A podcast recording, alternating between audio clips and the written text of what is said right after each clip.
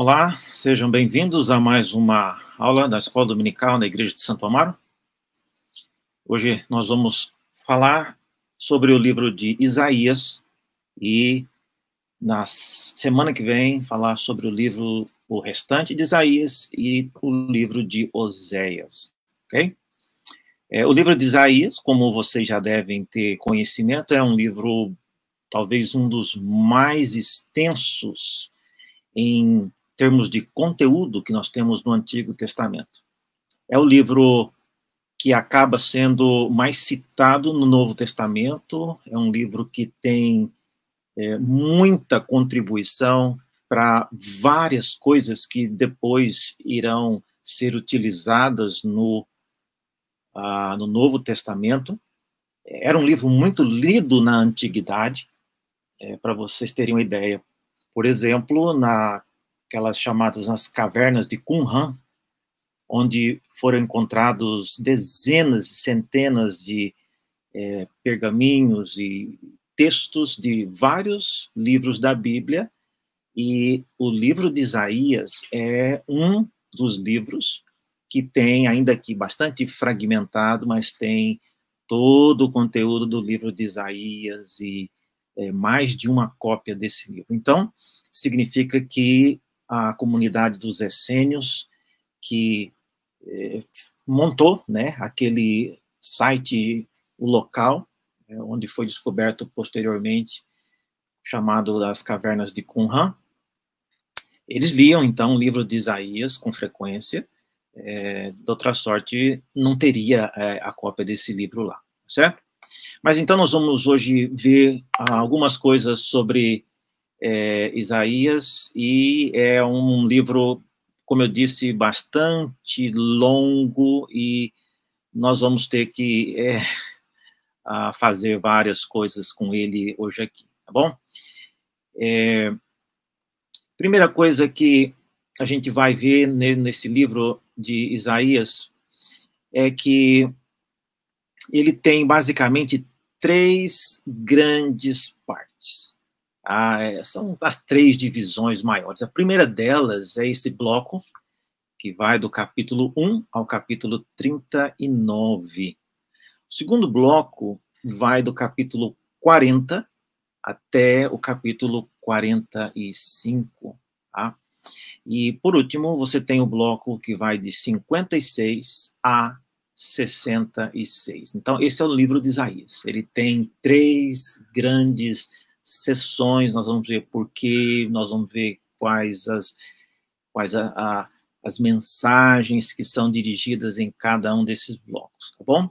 Mas, basicamente, são sessões muito, muito distintas, o tipo de linguagem utilizada, a, o tamanho da, das coisas que são colocadas ali, tudo é muito diferente. Então, é, não é muito difícil você ver que são realmente partes distintas, tá bom? Nessa primeira parte, para ajudá-los a entender um pouco a, a distinção, é, essas primeira parte dos capítulos 1 a 39, é, você encontra textos, profecias e oráculos que foram é, dirigidos ao povo de Jerusalém e Judá nos dias de Isaías. Tá? Como a gente sabe disso? Ele fala no início do livro que a, o seu ministério foi do período A, B e C, e ele cita o nome dos reis. Nós vamos ver isso já já. Então, isso acontece no esse primeiro bloco, nos primeiros 39 capítulos. É, depois você tem uma segunda sessão, e aí eu juntaria esses dois blocos.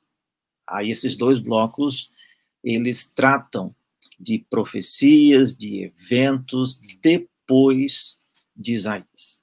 Tá? Agora, segure lá. Nós não estamos falando nada sobre se quem escreveu essa segunda parte não foi Isaías. Não. Estamos dizendo que os eventos descritos nesse bloco são eventos que aconteceram, são eventos que irão acontecer depois da vida de Isaías, tá bom? Então, só por isso aí, existem centenas de outras razões e outras considerações, mas não vem ao caso.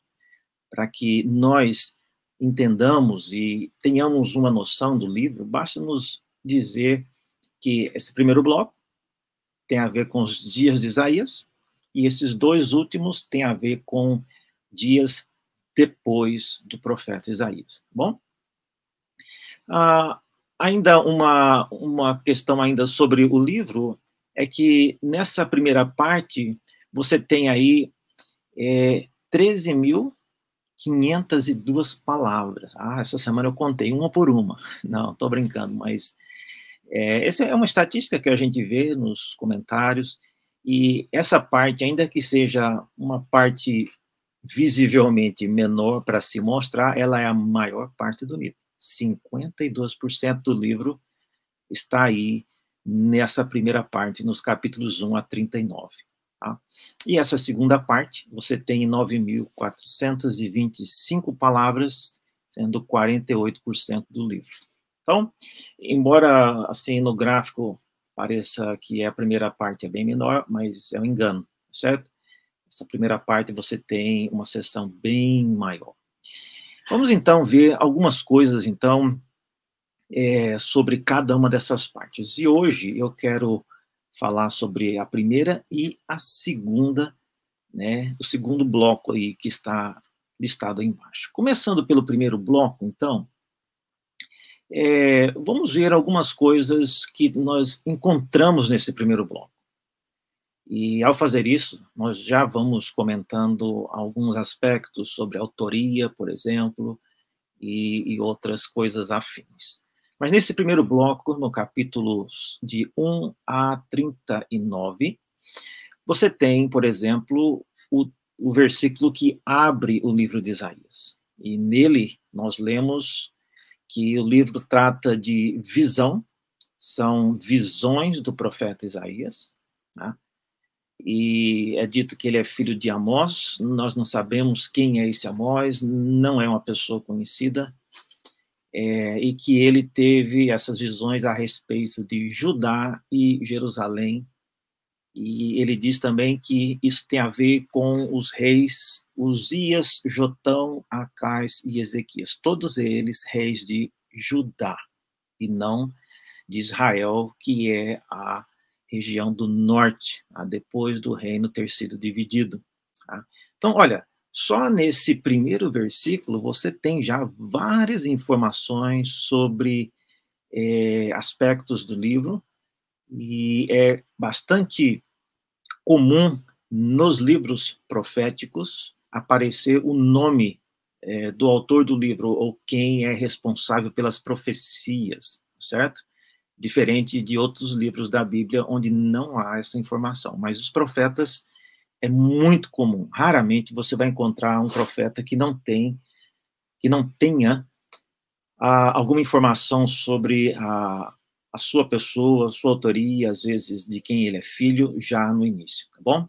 Isso porque as profecias, elas tinham a ver com a identidade do profeta. O profeta era alguém chamado por Deus, publicamente reconhecido para trazer aquele tipo de palavra, tá certo? Então, nesse caso aqui, Isaías ele é identificado como sendo filho de Amós e ele a, a sua visão, né, que é o livro de Isaías, ele tem a respeito de Jerusalém e Judá especificamente. Agora, veja só, é, o, uma, uma coisa que você precisa saber e so, sobre isso, deixa eu só, é que Isaías, embora ele mencione aqui visão de Isaías, é, ele não está falando de uma única visão. Uh, e, e, nem aqui o livro inteiro. Se você olhar, por exemplo, uh, no capítulo 2, tem novamente é, essa afirmação, palavra que em visão veio a Isaías, filho de Amós, a respeito de Judá e Jerusalém. Então, nesse caso, novamente, a profecia, ela é uma profecia é, trazida pelo profeta Isaías em, a respeito de Judá e Jerusalém, e ela não, é, e ela é novamente apresentada aqui no singular. Então, o livro em geral é um livro com várias profecias, certo? E todas elas são trazidas por meio de visão. O profeta tem uma visão e depois ele relata aquilo que ele viu. Esse é o modo como os profetas ah, comunicavam com o povo e recebia de Deus a sua palavra. Ok? É, nesse, nesses dois versículos aqui, nós já podemos ter uma rápida informação sobre é, a, a autoria e os destinatários do livro, certo? Então, é, a autoria, fica claro que Isaías é a pessoa responsável pela, pelas profecias, é, é, as profecias que estão relatadas no livro são de autoria dele, e ah, os destinatários para quem ele escreveu isso, originalmente, é, foi para Jerusalém e Judá, os moradores de Jerusalém e Judá, tá certo? Então, esse é o, o foco inicial. Nós sabemos que, posteriormente, é, tanto no Novo Testamento quanto em outros uh, autores inspirados no próprio Antigo Testamento, Isaías ele é lido e ele é aplicado para outros contextos. Mas a visão que ele teve originalmente foi dirigida a Judá e Jerusalém, certo? Então essa é, são ideias iniciais que têm uma uma, um respaldo aí já nos primeiros dois, é, primeiro versículo do livro e depois no primeiro versículo do capítulo 2 do livro, ok? Ah, nesse bloco ainda, no capítulo, capítulos de 1 a 39, você vai encontrar, por exemplo, no capítulo 6, versículo 1, o relato do que nós chamamos da a visão que Isaías teve quando Deus o chamou, tá? Então, é, essa novamente, essa visão ele descreve como tendo acontecido no ano da morte do rei Uzias. Tá? Uzias reinou 52 anos em Jerusalém. Isso significa que ah, Isaías deve ter nascido e crescido ah, vendo Uzias como rei sobre o trono de Jerusalém. Então, ele não deve ter conhecido outro rei antes de Uzias. E quando Uzias morre, naquele ano, diz o texto, ah, o Senhor apareceu para o profeta Isaías e a visão que ele teve não é que Isaías ele estava dentro do templo, mas na visão é, ele via-se como se estivesse dentro do templo. E dentro do templo, então, acontece aquelas coisas que todos nós já conhecemos. Ah, ele viu o Senhor assentado num alto e sublime trono, e tinha também ah, querubins que estavam ao redor dele, com as asas, cobriam o rosto, com outras cobriam os pés, e com duas voavam. Cada querubim tinha serafins, cada serafim tinha seis asas. Então, é uma visão muito conhecida e as pessoas se lembram facilmente desse episódio, ok? Nesse evento aí, a gente percebe que Isaías descreve o que pode ter sido a primeira, a primeira visão que ele teve, embora no livro não apareça no capítulo 1, tá? mas é a primeira visão que ele teve, porque é nessa visão que ele recebe, então, a, o chamado de Deus e recebe, então, a sua a sua vocação, a sua comissão para ir e levar a palavra ao, ao povo para quem ele foi chamado, certo? Então, esse é um ponto importante e nesse texto nós vemos então um indicativo de que Isaías ele foi bastante é, organizado no modo como ele colocou as suas profecias. Ele poderia, se quisesse, ter colocado essa profecia aí no capítulo do capítulo 6, já no começo do livro.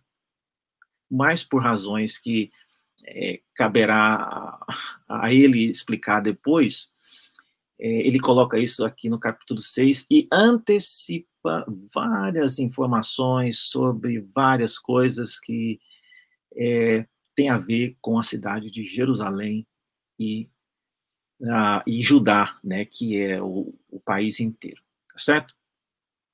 Uma, uma coisa importante para nós nos lembrarmos nesse capítulo 6 é que muitas pessoas acham que nesse capítulo 6 Isaías recebe o conteúdo da mensagem que ele vai levar para os seus destinatários, por causa desse versículo aí. É, vocês devem se lembrar do episódio, ele está no templo e ele vê a glória do Senhor e ele fala as famosas palavras, ai de mim, né, porque eu sou uma pessoa de impuros lábios e meus olhos viram o Deus de Israel.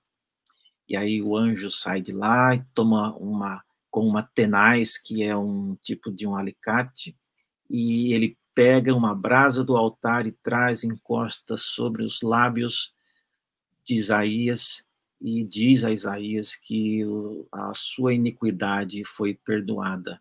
Tá? Lembre-se, não há nada de cauterização, isso é uma visão, isso não está acontecendo né, de, de forma é, real no, no, nosso contexto, mas ele está tendo uma visão, ok? Então, nessa visão, ele vê que o, o anjo, o serafim, vem e coloca a brasa nos seus lábios. E uma coisa também importante para você, estou lembrando aqui, é que não é correto você também imaginar que Isaías teve essa visão no templo. A gente não sabe disso. É, as profecias eram dadas enquanto o profeta estava dormindo, e se esse era o caso, possivelmente ele não estava dormindo no templo. Então, é, certamente ele teve essa visão em casa, ah, durante a noite, dormindo na sua cama, e na visão que ele teve, ele se viu no templo. Aí sim. Mas ele, o seu corpo, não estava no templo, enquanto outras pessoas estavam ali adorando o Senhor, ele estava ali no meio, e ele sozinho viu o que está sendo descrito aí. Não, não é isso não, tá bom? E mesmo porque o templo nos dias de Isaías não é o templo igual na igreja hoje, irmãos. Ah, vocês já sabem disso, eu já falei isso várias vezes. O templo de Jerusalém era um local onde só entrava o sacerdote, não era igual à igreja nossa hoje. Ah, é outra coisa, é uma outra época, e então esse conceito, né, do sacerdote lá na frente, abrindo a, a palavra de Deus e pregando, expondo a palavra, isso não acontecia. Não é o contexto de do templo, das coisas que aconteciam no templo, certo? E por causa disso, é, essa é mais uma evidência de que Isaías ele não estava no templo quando essas coisas aconteceram, certo? Mas ele se viu no templo. Mas olha só o que é dito sobre é, o conteúdo, sobre o que ele deveria falar. Ele, após se voluntariar, né? Uma coisa também é, peculiar no caso de Isaías é que ele não foi chamado, tá? como Jeremias, por exemplo, que tentou, inclusive, se escapar e falar que ele era muito criança, e, e Deus disse, olha, não, te, não, não não diga que você é criança, porque antes de você nascer, eu já te escolhi. Então, não, não, não tinha desculpa que o profeta Jeremias pudesse apresentar diante de Deus. No caso de Isaías, apenas é, foi dita, né, o, é, foi comentado entre o Senhor e os serafins de que precisava ser enviado alguém. E ouvindo esse comentário, Isaías ele diz: Olha, eu posso ir, se precisar, eu estou à disposição. Alguma coisa assim. Então, é diferente do chamado é, de Moisés, por exemplo, que o Senhor, inclusive, fica irado com Moisés, é, recusando e criando problemas e colocando empecilhos. Então, Isaías é diferente. É ele quem se dispõe tá, diante do comentário que ele ouve né? Quem irá por nós? Certo? Muito bem, é dito então que ele se dispôs, e aí é dito que ele deveria dizer o seguinte: vai e diz a este povo. A qual povo? Ele está falando para o povo de Jerusalém a, a, e Judá. Ouvi, ouvi e não entendais, vede e vede e não percebais. Tá? A, a mensagem tem, tem mais coisas aí, mas é uma mensagem estranha, não é? Uh, mais estranho do que a mensagem é o fato de que você não encontrará em nenhum local no livro Isaías falando isso para ninguém. Então, o que você pode concluir disso é, primeiro, isso que Isaías recebeu aí não foi a mensagem, ou seja, o conteúdo daquilo que ele deveria dizer. Como, por exemplo, foi o caso de Jonas, quando Deus disse a Jonas: Vai até a cidade de Nínive e diga a ela: em 40 dias ela será subvertida se vocês não se arrependerem. Então, é, Jonas foi, depois, lógico, de tentar fugir, mas ele foi e entregou a mensagem. No caso de Isaías, isso que ele está recebendo aqui, é, vai e diz a este povo, ouvi, ouvi e não entendais, vede, vede e não percebais, além de ser uma mensagem, o conteúdo estranho, é, mas é uma mensagem que Isaías nunca falou, ou se falou, ele não registrou. Né? Eis aqui estou diante ah, da cidade de Jerusalém no dia tal e tal, e estou aqui comunicando a mensagem que eu fui chamado para transmitir. E aí ele disse ao povo de Israel: ouvi, ouvi e não entendais, vede, vede e não percebais. Não, não tem isso. Então, é, o que, que a gente entende sobre esse conteúdo? A gente entende que isso era uma projeção, isso era um tema, era algo que ajudaria Isaías entender aquilo que seria o seu ministério, e não necessariamente o conteúdo do seu ministério. Tá?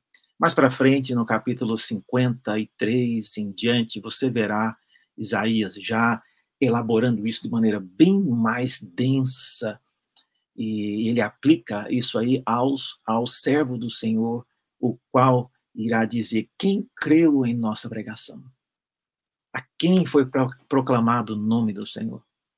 Então, veja, é, isso que ele está recebendo aqui, nessa visão de Deus, mais adiante, será aplicado para muitas outras ocasiões.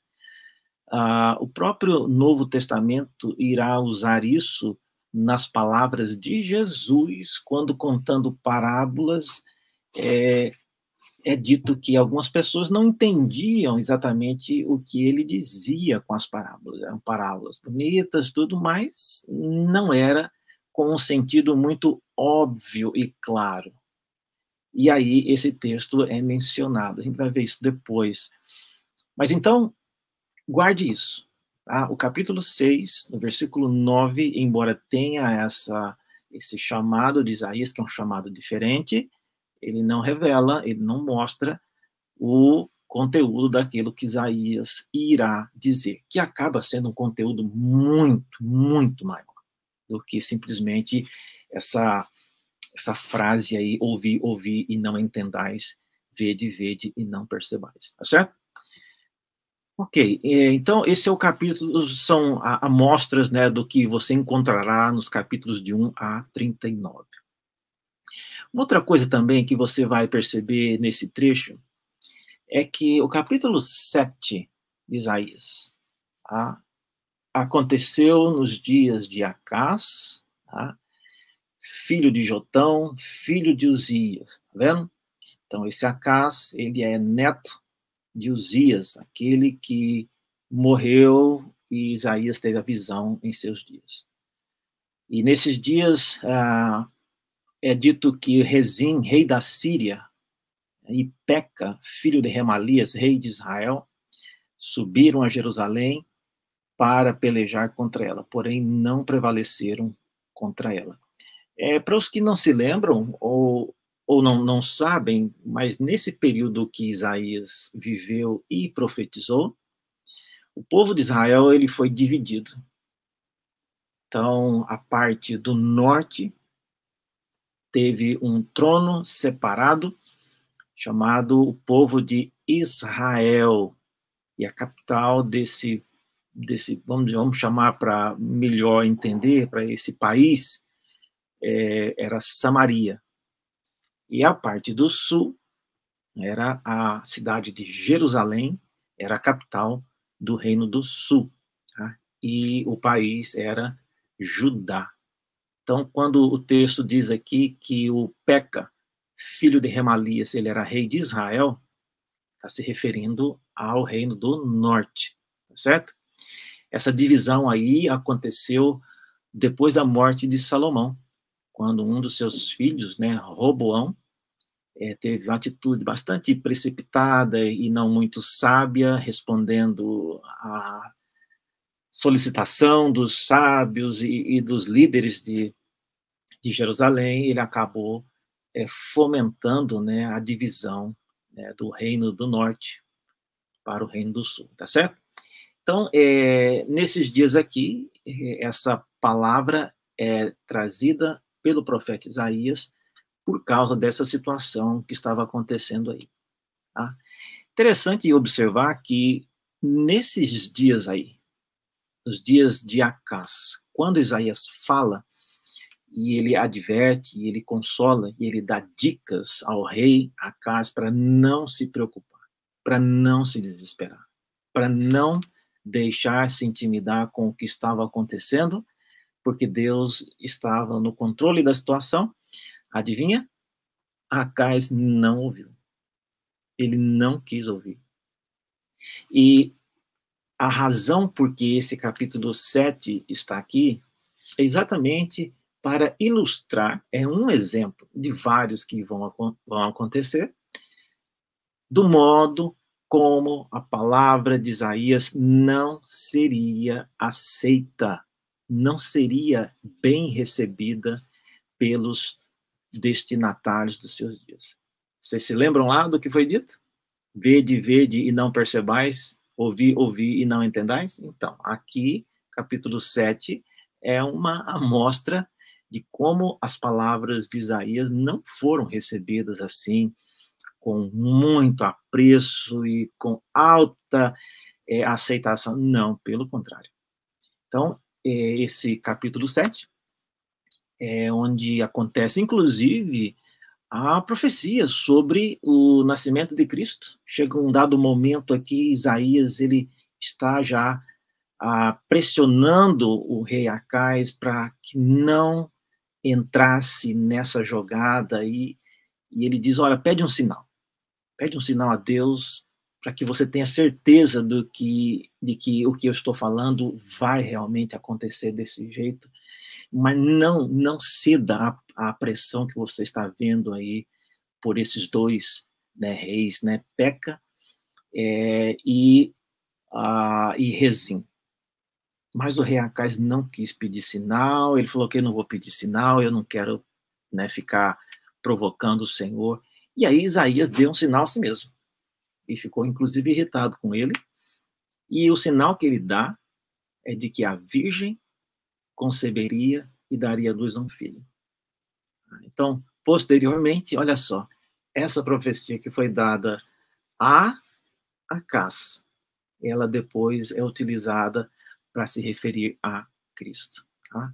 Mas o, o, destinatário original mesmo não quis, não, não pediu esse sinal, falou que não queria, e mas ele recebeu assim mesmo. Bom, então esse é um exemplo de como a palavra de Isaías era uma palavra que tinha, sim, uma, um destinatário, tinha uma aplicação, mas os seus destinatários originais não ouviram e não queriam receber aquilo de maneira. É, não creram, tá? não creram, não aceitaram e não quiseram. Tá? Uma quantidade muito pequena de pessoas acabaram se, acabou se beneficiando daquilo que Isaías falou, tá? Em seus dias. Tá? Posteriormente, obviamente, Isaías acabou sendo um grande, um grande teólogo, um grande profeta, cujas palavras influenciaram toda uma geração, inclusive é, o desenvolvimento do Antigo Testamento e do Novo também. Certo? Muito bem. É, uma, ainda nesse bloco, no capítulo 1 a 39, você encontrará o que nós chamamos das sentenças contra as nações. Então, olha só, você tem aí, dos capítulos 13 até o 23, você tem aí diversas palavras, isso são oráculos, são profecias dirigidas às nações. Tem aí profecia, e é uma profecia já uh, com, como sendo sentença, tá? Contra a Babilônia, Moabe, Damasco, é, Egito, o deserto do mar, do mar, Arábia, o Vale da Visão e Tiro. Tá? São palavras é, que o profeta Isaías ele teve é, que dirigir a esses pontos aí. Agora, uma coisa importante para ser dita sobre essas profecias. Diferente do que aconteceu com Jonas, que teve que ir até a cidade de Nínive e entregar a palavra que ele recebeu do Senhor aos moradores de Nínive. Isaías, ele não é não é descrito tendo ido a nenhum desses lugares aí. Então, essa é a grande diferença. A Jonas, é, no relato bíblico, é o único profeta que Deus exigiu que ele fosse até um destinatário fora de Israel para levar uma profecia contra aquele local. Talvez isso explique a resistência de Jonas e o temor é, do que poderia acontecer, porque Deus nunca pediu isso de nenhum outro profeta. Por que querer que agora Jonas vá passar esse esse risco, esse perigo de ir até uma outra nação, não era qualquer nação, era uma nação famosa pelas atrocidades de guerra e pelo modo como eles tratavam prisioneiros de guerra. Então, é, é, esses textos aí, esses oráculos que são chamados aqui de sentença contra as nações, do que, que eles tratam? Essas sentenças são palavras que o profeta Isaías trouxe das visões que ele teve para o povo de Jerusalém e Judá.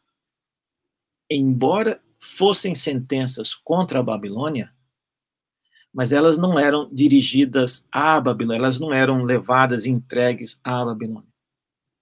Elas eram entregues ao povo de Jerusalém para que eles soubessem que quando aquilo que foi profetizado ah, viesse a acontecer, eles saberiam que aquilo foi obra de Deus.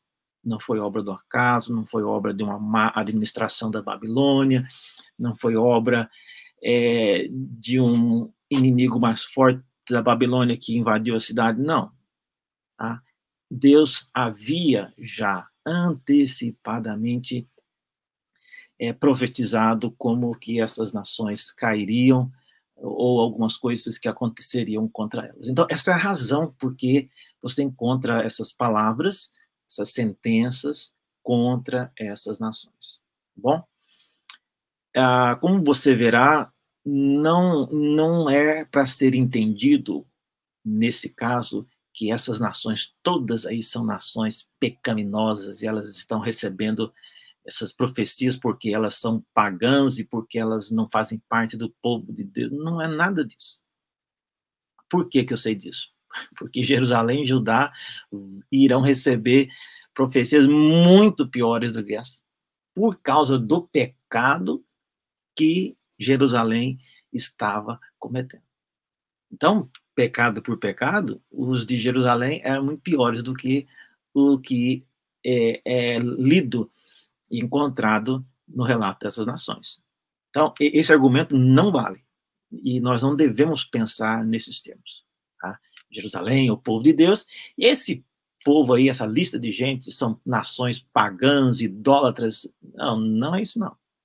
É, Jerusalém também era idólatra. Jerusalém, embora tivesse o remanescente, pessoas que ainda temiam a Deus, mas a grande maioria eram pessoas que não temiam a Deus, eram pessoas que, é, por causa de estar envolvidos com idolatria, com vários tipos de pecados, Deus então veio contra a cidade de Jerusalém e acabou levando-a para o cativeiro, tá bom? Mas de qualquer forma, aí você tem uma lista né, de várias nações que uh, receberam então palavras por meio do profeta é, e aparece. Essa lista ela aparece também no livro de Jeremias e também no livro de Ezequiel, uh, alterna às vezes o, os destinatários, né? Mas é, é, comum você encontrar então os profetas, especialmente Isaías, Jeremias e Ezequiel, né, trazendo palavras, profecias contra né, essas nações aí, tá bom? O que nós temos que entender disso é que essas profecias não são dirigidas ou entregues, né? fazer uma delivery, né, para a cidade de Moab. Não, não é nesse sentido, certo? Muito bem. É, seguindo aí, uma outra sessão muito bem definida no livro de Isaías, porque ela deixa de ser um texto escrito na forma poética começa agora a ser escrito em forma de narrativa, são esses capítulos aí, de 36 a 39. Tá? E quem conhece e estuda o livro de Isaías sabe muito bem que esse é um, é um trecho separado dos outros, porque é um trecho escrito em forma de narrativa, de prosa, e trata de um assunto muito específico. Tá? E nesse trecho aí, você encontra o relato detalhado sobre o cerco de Assírio contra Jerusalém. Ah, então, é o momento que é, o famoso rei Senaqueribe, em suas campanhas, ele faz uma pressão e tenta derrubar a cidade de Jerusalém. Olha só o que é dito no início desse bloco, que vai do capítulo 36 ao capítulo 39 no ano 14 do rei Ezequias, subiu Senaqueribe, rei da Síria, contra todas as cidades fortificadas de Judá, e as tomou. Tá? Não fala de Jerusalém ainda, mas o rei já tinha feito uma devastação completa em todas as cidades, vamos dizer aqui para melhor compreensão, o interior todo do país havia sido tomado, só faltava a capital. E aí, antes de chegar na capital, o rei da Síria enviou Rabsaque né, de Laquis a Jerusalém. Então, Laquis é uma cidade próxima de Jerusalém, a gente vai falar sobre ela já já. E antes de chegar, ele já mandou para ir antecipando o serviço, né? Caso Ezequias ele rendesse, já evitaria de gastar material, implementos de guerra e armamento. Então, ele mandou, era comum fazer isso, ele mandava algum general para ir fazendo as negociações iniciais. Se não resolvesse, eles já chegavam quebrando, matando e fazendo o que eles costumeiramente faziam. Então, o que nós estamos lendo aqui é algo, vamos dizer, é praxe, tá? Era o modo como os assírios trabalhavam. E ele mandou, então, Rapsaque de Laquis a Jerusalém ao rei Ezequias com grande exército. E o exército parou é, na extremidade do arqueduto do açude superior, junto ao caminho do campo do lavadeiro. E então saíram a encontrar-se com ele Eliaquim, filho de Uquias, o mordomo, Sebna, o escrivão, Joá, filho de Asaf, o cronista. Então, é, esse é o momento, e o que vai ser registrado a partir do capítulo 36, certamente tem a participação aí desse filho de Asaf, Joá, que é um cronista. Tá? Então, é bastante ah, pertinente você observar que nesse momento em particular o cronista ele é mencionado é, estando ali no meio da, da situação e olhando ao vivo e participando como testemunha ocular das negociações, do que estava sendo dito, do que estava acontecendo. Por razões óbvias, depois ele irá é, registrar algo sobre isso. Bom, quem é que está faltando aí nessa lista? Está faltando o profeta Isaías. É, mas ele vai aparecer. Ele não é alguém que vai na frente de batalha e vai ver negociação de inimigo. Não. O profeta Isaías, ele irá trazer palavras de, novamente, né, de conforto, palavras de estímulos, e, novamente, essas palavras não vão ser bem recebidas. Ele, ele fala várias vezes e o rei Ezequias não parece não acreditar de que a situação vai se resolver da maneira como Isaías está dizendo. Tá? Mas, para quem lê o livro desde o começo, sabe que isso não é novidade. Tá? Sempre foi assim. As palavras de Isaías não eram, não foram bem recebidas é, pelos seus primeiros destinatários. Então, esse é o capítulo 36. Ele começa, então, essa sessão que vai até o capítulo 39, né? E nesses capítulos aí, é, é, todos eles tratando né, desse cerco assírio, e posterior termina com, logo depois que isso se conclui, e finalmente Jerusalém ela não é derrubada nesse momento, mas ela será derrubada em breve. Vem o relato da enfermidade de Ezequias. Tá? E aí o texto termina né, nesses dias aí. Então, esse é o, o bloco, né, de 1 a 39, então, trata de eventos que aconteceram nos dias de Isaías, o profeta. Bom, e, especialmente são eventos nos quais Isaías ele é descrito como estando lá, como é o caso aqui, como é o caso lá de Acais e coisas semelhantes. É, essa batalha que vocês estão vendo aí, que foi essa chegada, olha aqui de onde saiu o Senaqueribe. Aqui está Nínive, é, que é a capital da Síria, e ele foi até chegar, né, essa linha laranjada é a linha da ida, e a linha verde é a linha da volta. Tá? Aqui está né, o campo do lavador, né, onde ele parou na frente da cidade de Jerusalém, certo?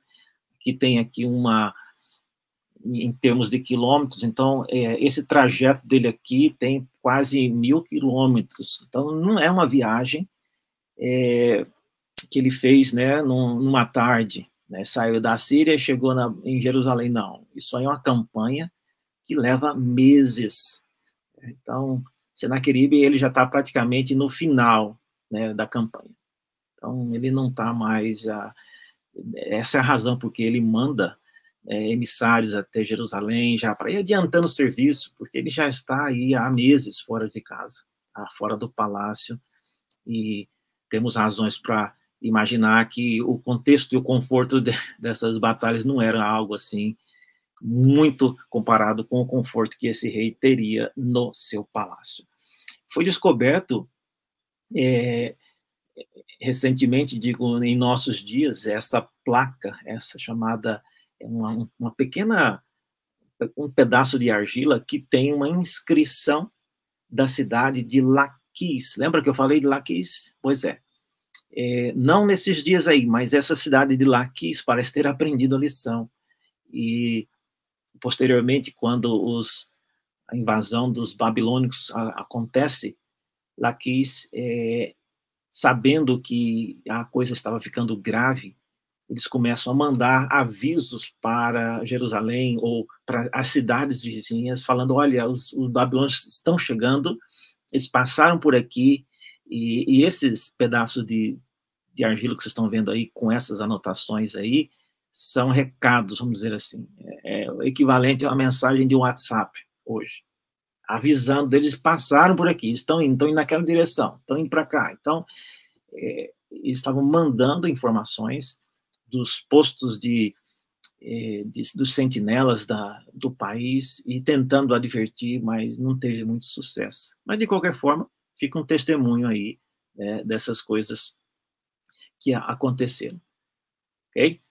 Ah, esse segundo bloco né, é um bloco que tem, novamente, a gente falou, palavras que são predições depois dos dias de Isaías. Ah, você não verá o próprio profeta Isaías participando como um personagem nesse bloco que vai do capítulo 40 ao 55. Eu vou rapidamente mostrar algumas coisas que aparecem aí nesse bloco. Né? A primeira delas, o que abre esse bloco. Isaías 40, tá? Consolai, consolai o meu povo, diz o vosso Deus. Falai ao coração de Jerusalém, bradai-lhe que já é findo o tempo da sua milícia, que a sua iniquidade está perdoada e que já recebeu em dobro as mãos do Senhor por todos os seus pecados. Então, é, essas são predições que o profeta Isaías faz, ainda nos seus dias, mas agora projetadas para um futuro no qual ele não estaria mais presente. Isaías não viveu é, para participar da queda de Jerusalém, mas pela instrução e inspiração de Deus, ele trouxe profecias que ajudariam o povo de Israel a lidar com a crise, a agonia e o desespero de ver a cidade finalmente sendo sitiada e dessa vez sendo derrubada. Ah, muitas pessoas morreram ao fio da espada e pouquíssimas, pouquíssimas pessoas eh, conseguiram se escapar e serem levadas cativas. Então, quando você ouve, por exemplo, sobre o cativeiro, a gente pensa que eles levou a cidade inteira para lá. Não. Os dominadores não tinham interesse de, de transportar uma cidade, imagine. Mas eles transportavam as pessoas que eram capazes de, permanecendo na cidade, é, voltar-se a organizar a cidade politicamente e se tornar novamente uma, uma oposição contra o rei que a conquistou. Ah, mas as pessoas simples, a grande maioria da população, simplesmente perecia ou de fome, ou eram mortas no evento da conquista, e eles levavam algumas pessoas só. Tá? A família real que ainda estivesse ali, pessoas que pudessem, de alguma maneira, colaborar com o império dominador, como é o caso de Daniel e aqueles três amigos, mas as demais pessoas não, certo? Então, essa palavra aqui, no capítulo 40, é, o profeta é, colocando na boca do povo, profeta trazendo uma, uma admoestação é, em forma de consolo também aos que viveriam para ver o dia da angústia, da queda de Jerusalém e eventos que seguiram a esse dia. Tá bom? Então, veja que não há mais nesse bloco e em blocos semelhantes, a, nesse capítulo 40, 55, você não encontrará mais e Isaías então foi até o rei tal e tal e disse o seguinte, abre aspas, não, não tem mais isso, porque são palavras que foram dirigidas né, é, projetadas num futuro mais remoto, mais adiante, certo? Repito, vocês estão vendo aqui que eu coloquei a palavra predições? Predições, gente, não significa apenas adivinhar o que vai acontecer. Predições significa é, que quem está falando tem uma noção exata do que irá acontecer para fins de mostrar que o que causou aquele evento foi o próprio Deus. Então, é essa a razão porque Isaías diz e ele fala e ele faz essas predições para que quando os eventos acontecerem não se tenha a, a, a percepção de que aconteceram por causa de outros fatores. Não, não foi por causa de outros fatores. Foi por causa de vocês, né? Ó povo de Jerusalém, terem pecado, terem abandonado o Senhor. Então, eles não poderiam ah, encontrar ou tentar achar justificativas para o que estava acontecendo. Bom, uh, Isaías 42, por exemplo, ainda dentro desse bloco, você verá o, uma, uma, é um exemplo né, de Isaías agora, ele começa a falar sobre esse servo, né, o servo do Senhor. É, ele diz aí, eis aí o meu servo, a quem sustenho, o meu escolhido, a quem a minha alma se compra, em quem a minha alma se compraz, pus sobre ele o meu espírito e ele promulgará o direito para os gentios e não clamará, nem gritará, nem fará ouvir a sua voz na praça. Cuidado que embora a gente já fique tão empolgado achando que era Jesus e tudo mais, mas olha, nesse mesmo capítulo, mais embaixo ele vai falar: quem é cego como o meu servo? Opa, então não deve ser Jesus, porque esse servo aí ele é cego, ele é surdo, e, né? Então, no capítulo 42, o servo do Senhor ainda é o remanescente do povo de Israel. Aqui depois, lá adiante, a gente vai ver isso na semana que vem, se será né, a, aplicado à pessoa de Cristo. Mas por enquanto, né, esse esse cego e esse surdo, né, ele que é cego e ele é surdo, faz nos lembrar de que? Lembra-se da mensagem que Isaías recebeu lá no capítulo 6? Ouvi, ouvi e não entendais, vede, vede e não percebais? Então, é, esse é o grande dilema da, da, do ministério, vamos dizer assim, de Isaías. Ele era um profeta que falou, e que falou, mas poucas pessoas ouviram o que ele falou em seus dias certo? Mas era parte já do que Deus tinha programado. E encerrando então essa aula de hoje, eu diria que o que nós lemos lá em Isaías capítulo 6 é uma maneira de o profeta saber que a sua palavra, mesmo não tendo a aceitação que ele imaginava, foi uma palavra oportuna e Deus teria já antecipadamente uma missão para aquilo. Gente, então, essa é a primeira parte da aula. Obrigado pela sua participação. E na semana que vem a gente vai terminar o livro do profeta Isaías e falar também sobre Oséias, certo? Eu vou orar e aí estaremos encerrando essa aula. Senhor, obrigado pela oportunidade de, mais uma vez, é, poder entender o modo, a estrutura e o conteúdo daquilo que o teu servo, o profeta Isaías, falou. Pedimos que o Senhor nos ajude a ler esse texto agora na sua integralidade e aprender, aprender com aquilo que o profeta Isaías disse. Oramos em nome de Jesus. Amém. Obrigado. Tenha um bom domingo.